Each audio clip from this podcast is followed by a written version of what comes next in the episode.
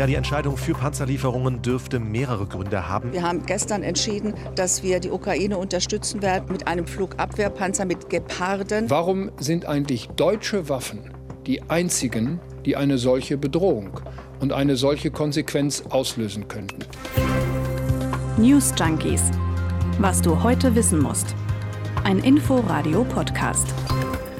Und dazu begrüßen euch heute Hendrik Schröder und Martin Spiller. Hallo. Jetzt also doch. Deutschland stimmt der direkten Lieferung von Panzern aus deutschen äh, Beständen an die Ukraine zu.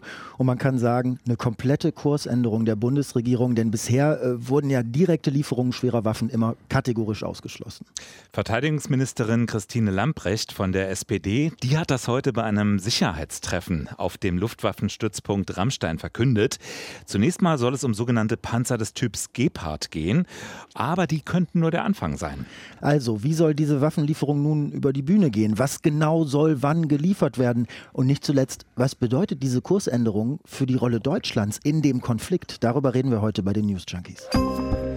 Eine komplette Kursänderung der Bundesregierung in Sachen schwere Waffen für die Ukraine. Das kann man schon so sagen, oder? Kann also ich so meine, genau in den letzten Wochen hat Deutschland sich ja eher mit so Behelfslösungen an Waffenlieferungen beteiligt, nämlich mit dem sogenannten Ringtausch. Naja, das, also das lief ja so, dass Deutschland quasi, ja, wie will man sagen, indirekt an den Waffenlieferungen beteiligt war. Also äh, lief dann so, äh, NATO-Staaten, andere NATO-Staaten liefern der Ukraine Waffen, also zum Beispiel Slowenien, Mhm. da gibt es aktuell so eine Koopera Kooperation, liefert äh, Slowenien Panzer an die Ukraine ähm, aus alten Sowjetbeständen, die sie da noch haben und Deutschland füllt dann die Lücken in Slowenien wieder auf. Also daher dieser Begriff Ringtausch, um das vielleicht einmal, einmal kurz zu erklären. Genau, aber jetzt soll ja auch direkt geliefert werden.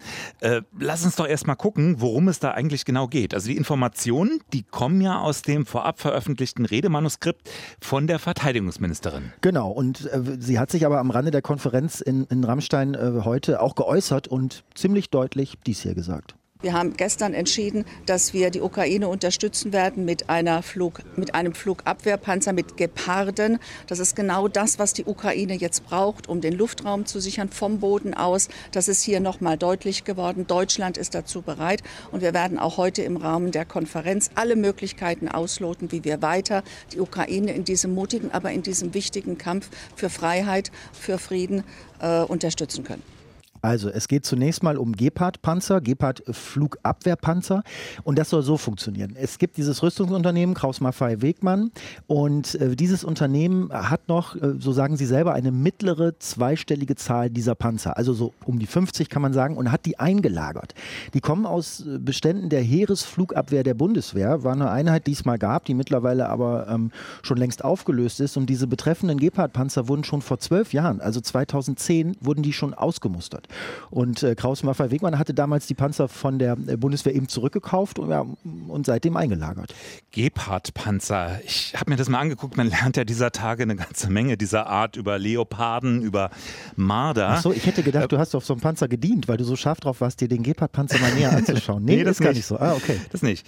Ähm, also der Gepard, das ist ein, du hast ja schon gesagt, ein Flugabwehrpanzer oder noch genauer, ein Flugabwehrkanonenpanzer.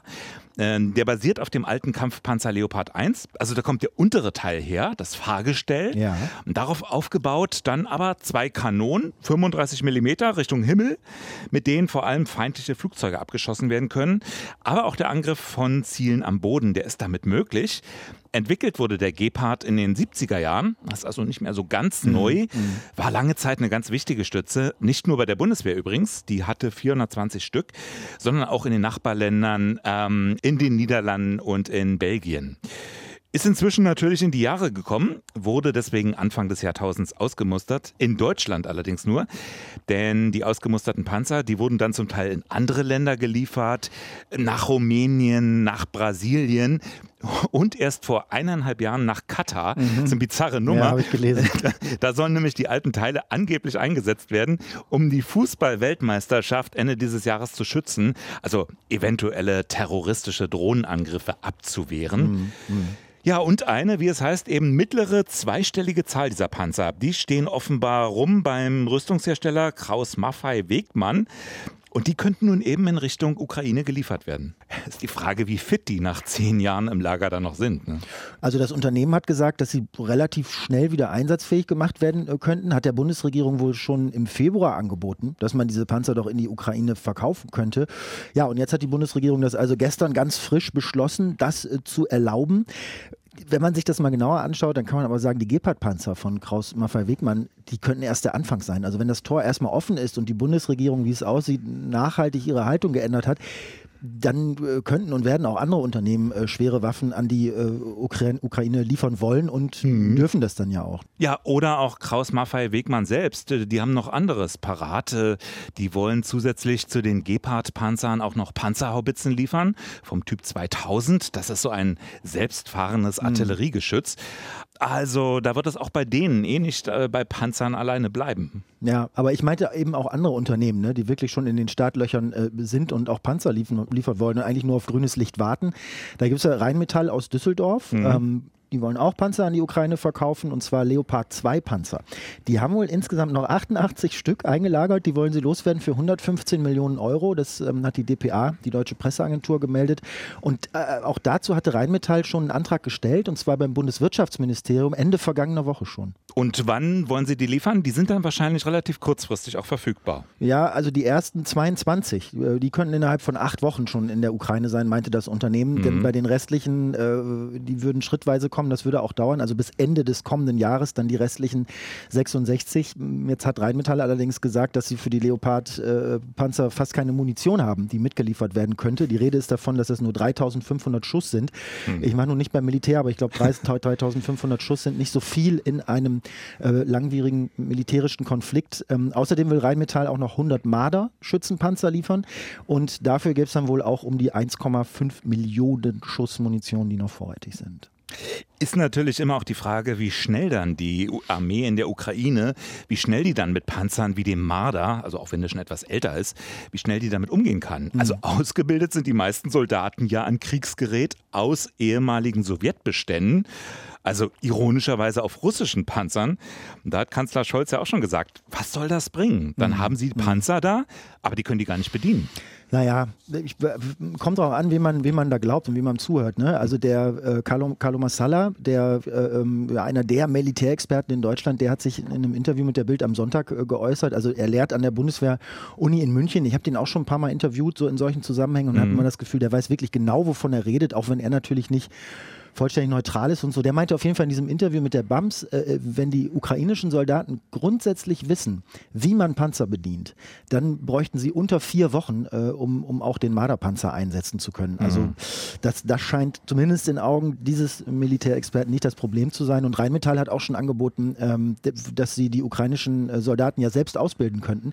Das könnten sie in Deutschland machen, könnten sie aber auch in einem Nachbarland der Ukraine machen, also zum Beispiel in Polen oder mhm. Rumänien. Da gibt man sich relativ unkompliziert, wenn ich das richtig lese. Bleibt aber natürlich auch noch die Frage, wer die dann reparieren soll und äh, woher die Ersatzteile zum Beispiel kommen sollen, gerade bei diesen älteren Panzern. Ja, will Rheinmetall aber auch machen. Also die wollen ja das okay. komplette Paket anbieten, bei Bedarf Ersatzteile hinterher schicken oder die Marder-Panzer werden dann im, im Bedarfsfall äh, nach Polen gebracht und dann da repariert. Hm. Also wenn ich das alles zusammenfasse, die Industrie scheint sich da schon ziemlich genaue Pläne gemacht zu haben, wie sie welche schweren Waffen direkt an die Ukraine liefert, sobald die Bundesregierung eben dazu bereit ist, dem zuzustimmen. Gepard-Panzer von Kraus-Maffei-Wegmann, Leopard-2-Panzer von Rheinmetall. Ja, man muss vielleicht einmal auch noch sagen, an dieser Stelle werden wir vielleicht nachher ja auch noch mal drauf, äh, drauf kommen, auf diese Debatte. Also das sind ja jetzt alles keine Sachen, die von der Bundeswehr aktuell benutzt werden oder direkt aus deren Beständen kommen. Ne? Mhm. Also das ist, glaube ich, wichtig auch für, für die weitere politische Debatte, weil es da ja eben die große Diskussion gab und es hieß, die Bundeswehr kann nichts liefern, die hat selbst nicht genug, was funktioniert. Also diese genau. Panzer, um die es geht, die kommen alle aus Lagerbeständen der Industrie. Wobei ich mich da schon frage, warum die Industrie Dutzende Panzer einfach so eingelagert hat. Also vielleicht genau für so einen Fall. Oder? Du hattest ja schon dieses Treffen erwähnt, heute in Rammstein. Äh, was wird da eigentlich noch erwartet, was da rauskommen könnte? Also ich meine, Verteidigungsminister aus über 40 Ländern treffen sich auf Einladung der USA mhm. auf einem riesigen amerikanischen Luftwaffenstützpunkt mitten in der Pfalz. Das ist schon eine Ansage, oder? Wir haben da ein bisschen Pech mit unserem Aufzeichnungstermin, ehrlich gesagt. Mhm. Also, also jetzt, äh, wo wir aufzeichnen, so um, um 15 Uhr, da ist die Konferenz noch in vollem Gange. Anschlussstatements werden dann erst am späten Nachmittag erwartet. Aber was man sagen kann, auf jeden Fall ist, welches Ziel die Amerikaner mit der Einladung haben, denn das Ganze geht ja auf Einladung des äh, amerikanischen Verteidigungsministeriums äh, zurück. Die wollen eine breite gemeinsame Verteidigungsfront gegen, gegen Putin aufbauen. Und der US-Verteidigungsminister äh, Lloyd Austin drückte das vor der Konferenz an die Vertreter aus der Ukraine gewandt so aus. Euer Land ist überfallen worden. Eure Krankenhäuser sind bombardiert worden. Eure Bürger sind hingerichtet worden und eure Kinder sind traumatisiert worden. Aber Putin hat niemals damit gerechnet, dass so viele Länder die Ukraine unterstützen. Also ganz klar Anliegen ähm, der Amerikaner, äh, dass die Ukraine jetzt internationale Hilfe ähm, bekommt. Einmal, um sich selbst verteidigen zu können.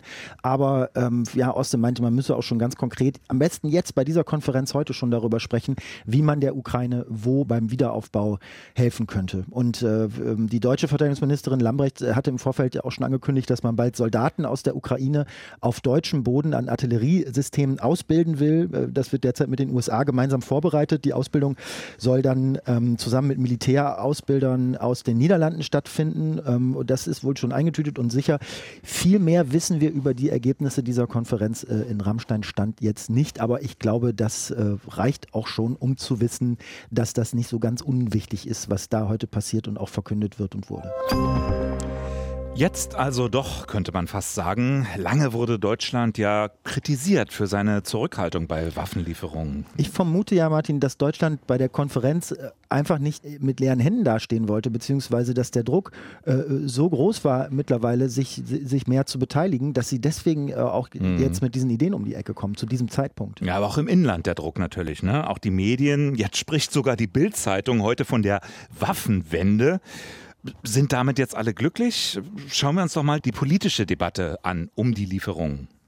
Naja, also Grüne und FDP hatten sich im, im Vorfeld ja für die Lieferung schwerer Waffen eingesetzt. Ne? Anders als die SPD und allen voran Bundeskanzler Scholz, die da sehr, sehr skeptisch, abwartend, blockierend, und, sagen manche mal. Und vor allem Rolf Mützenich, der Fraktionsvorsitzende, der war ja schon genervt von dieser wochenlangen Diskussion. Schwere Waffen sind nicht die alleinige Herausforderung, die wir haben. Wir müssen über politische Dinge, über Diplomatie, Guterres, der Generalsekretär der Vereinten Nationen, ist heute in Moskau. Alles das sind Aufgaben, Aufgaben, die wir gemeinsam zu diskutieren haben. Und ich finde, die Diskussion der letzten Tage hat auch eine massiv militaristische Schlagseite. Ja, also der Druck ist groß äh, von allen Seiten und um den wenigstens ja so ein bisschen abzumeldern, äh, gibt es jetzt einen Antrag, einen Entschließungsantrag der Ampelkoalition, der in den Bundestag eingebracht werden soll. Genau, der liegt dem ARD Hauptstadtstudio schon vor und äh, Russlands Angriffskrieg, der wird darin durchaus mit harten Worten angegangen.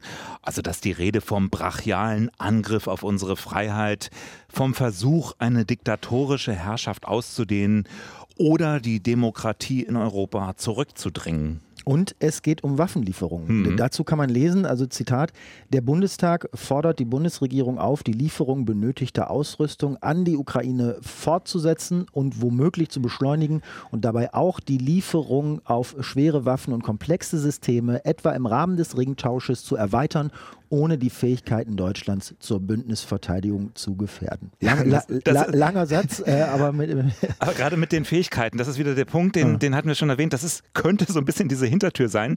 Wir haben ja leider gar nichts zur Verfügung, was wir abgeben könnten. Ne? Ja, ein Argument, was äh, CDU-Chef Merz nicht gelten lässt. Wenn es so wäre, dass die Bundeswehr nichts mehr hat, Warum bietet die Bundesregierung denn dann anderen europäischen Ländern einen Ringtausch an? Dass Panzer geliefert werden, zum Beispiel aus Slowenien, und dafür Panzer aus dem Bestand der Bundeswehr an Slowenien zurückgeliefert werden. Also das stimmt doch hinten und vorne nicht, was da behauptet wird. Das sind alles Versuche, einen Streit vor der Öffentlichkeit zu kaschieren, den es in Wahrheit innerhalb der SPD gibt. Die SPD weiß nicht, was sie will, und der Kanzler laviert herum. Friedrich Merz gestern in den Tagesthemen. Und die CDU hat deshalb äh, längst ihren eigenen Antrag am Start. Auch darüber könnte der Bundestag am Donnerstag abstimmen. Ja, nur die CDU, die will den Druck auf die Regierung damit nicht mildern, die will den eher erhöhen. Ja, der Unterschied liegt vor allem in der Sache mit dem Ringtausch. Also das ging der Union nämlich nicht weit genug und ähm, fordert jetzt ja, die direkte Lieferung aus Deutschland an die Ukraine. Ja, da kommt ihr die Verteidigungsministerin ja nun auch, äh, wir haben es erzählt, wohl zuvor. Nun hat die bisherige Zurückhaltung ja nicht nur technische Gründe, also so dieses, hey, wir haben ja halt gerade nur Helme und ein bisschen Munition da, sondern die hat ja durchaus auch politische Gründe. Also mhm. vor allem diese Sorge, selbst Kriegspartei zu werden. Kommen wir auch gleich nochmal drauf zurück. Und diese Sorgen, die sind ja jetzt nicht plötzlich weg. Nein, sind nicht weg, aber Merz sagt zumindest dazu, wenn das so wäre, dass dies wirklich ein ernsthaftes Argument sein müsste, dann richtet sich doch der Vorwurf gegen alle anderen Länder der Welt, die der Ukraine helfen, dass sie genau das tun, nämlich einen Atomkrieg vorbereiten. Warum sind eigentlich deutsche Waffen die einzigen, die eine solche Bedrohung und eine solche Konsequenz auslösen könnten? Also übersetzt gesagt, die Argumentation von Merz, wenn alle anderen Waffen liefern, dann macht es keinen Unterschied, ob Deutschland jetzt auch noch dabei ist oder nicht. Hm. Ja, nun gab es ja zufälligerweise unmittelbar vor dem Treffen in Rammstein im russischen Fernsehen ein Interview mit Außenminister Lavrov. Und was sagt der da? Mhm. Er sehe die Gefahr eines dritten Weltkrieges, eine reale Gefahr. Die NATO, die führe einen Stellvertreterkrieg gegen Russland. Ja, und dann zu den Waffenlieferungen folgendes. Э, Diese Waffen werden ein legitimes Ziel für die russischen Streitkräfte sein, die im Rahmen einer Spezialoperation handeln. Waffenlager auch im Westen der Ukraine sind bereits mehr als einmal zu solchen Zielen geworden. Wie könnte es anders sein? Wenn die NATO über einen Stellvertreter de facto in einen Krieg mit Russland tritt und diesen Stellvertreter bewaffnet, dann tut man im Krieg, was man im Krieg tun muss. Naja, Lavrov will natürlich Angst schüren, ne? Also ja, und dass ihm das gelingt, sieht man ja auch, wie viel Beachtung solche Interviews dann immer überall finden. Aber ist es nicht eigentlich so, dass er, also Lavrov, äh, damit genau an den Grund erinnert, warum Deutschland eben nicht direkt schwere Waffen liefern wollte. Also äh, das ist ja nicht einfach Faulheit und vielleicht auch nicht einfach nur der Mangel an verfügbaren Waffensystemen. Äh, gewisse historische Überlegungen spielen da wahrscheinlich auch noch mit rein. Nee, es ist schon eben auch die Angst, damit dann immer weiter Kriegspartei genau. zu werden. Ne, ist, ist ja auch nachvollziehbar. Ne? Aber andererseits, ob Putin Deutschland als Kriegspartei ansieht, aus seiner Perspektive, das entscheidet ja ganz praktisch gesehen Putin selbst. Also Konventionen hin oder her.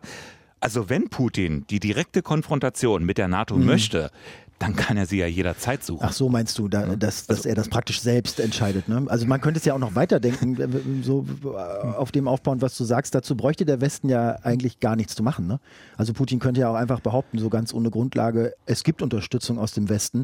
Das ist jetzt ein unfreundlicher Akt, wie das ja in dem Jargon da ja, immer heißt. Genau. Das muss bestraft werden. Da sind Nazis. Ähm, ist dann auch ja gar nicht mehr die Frage, ob das mhm. irgendwie stimmt oder nicht. Äh, ähm, also ich meine, wenn man das nimmt, bringt es etwas, wegen dieser Befürchtungen zu zögern? Ja. Oder anders gesagt, gibt uns das überhaupt mehr Sicherheit, wenn wir Putin einfach in Ruhe machen lassen?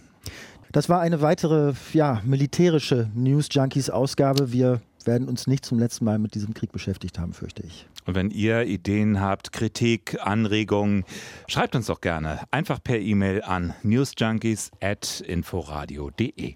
Tschüss und bis morgen, sagen Martin Spiller und Hendrik Schröder. Ciao. News Junkies. Was du heute wissen musst.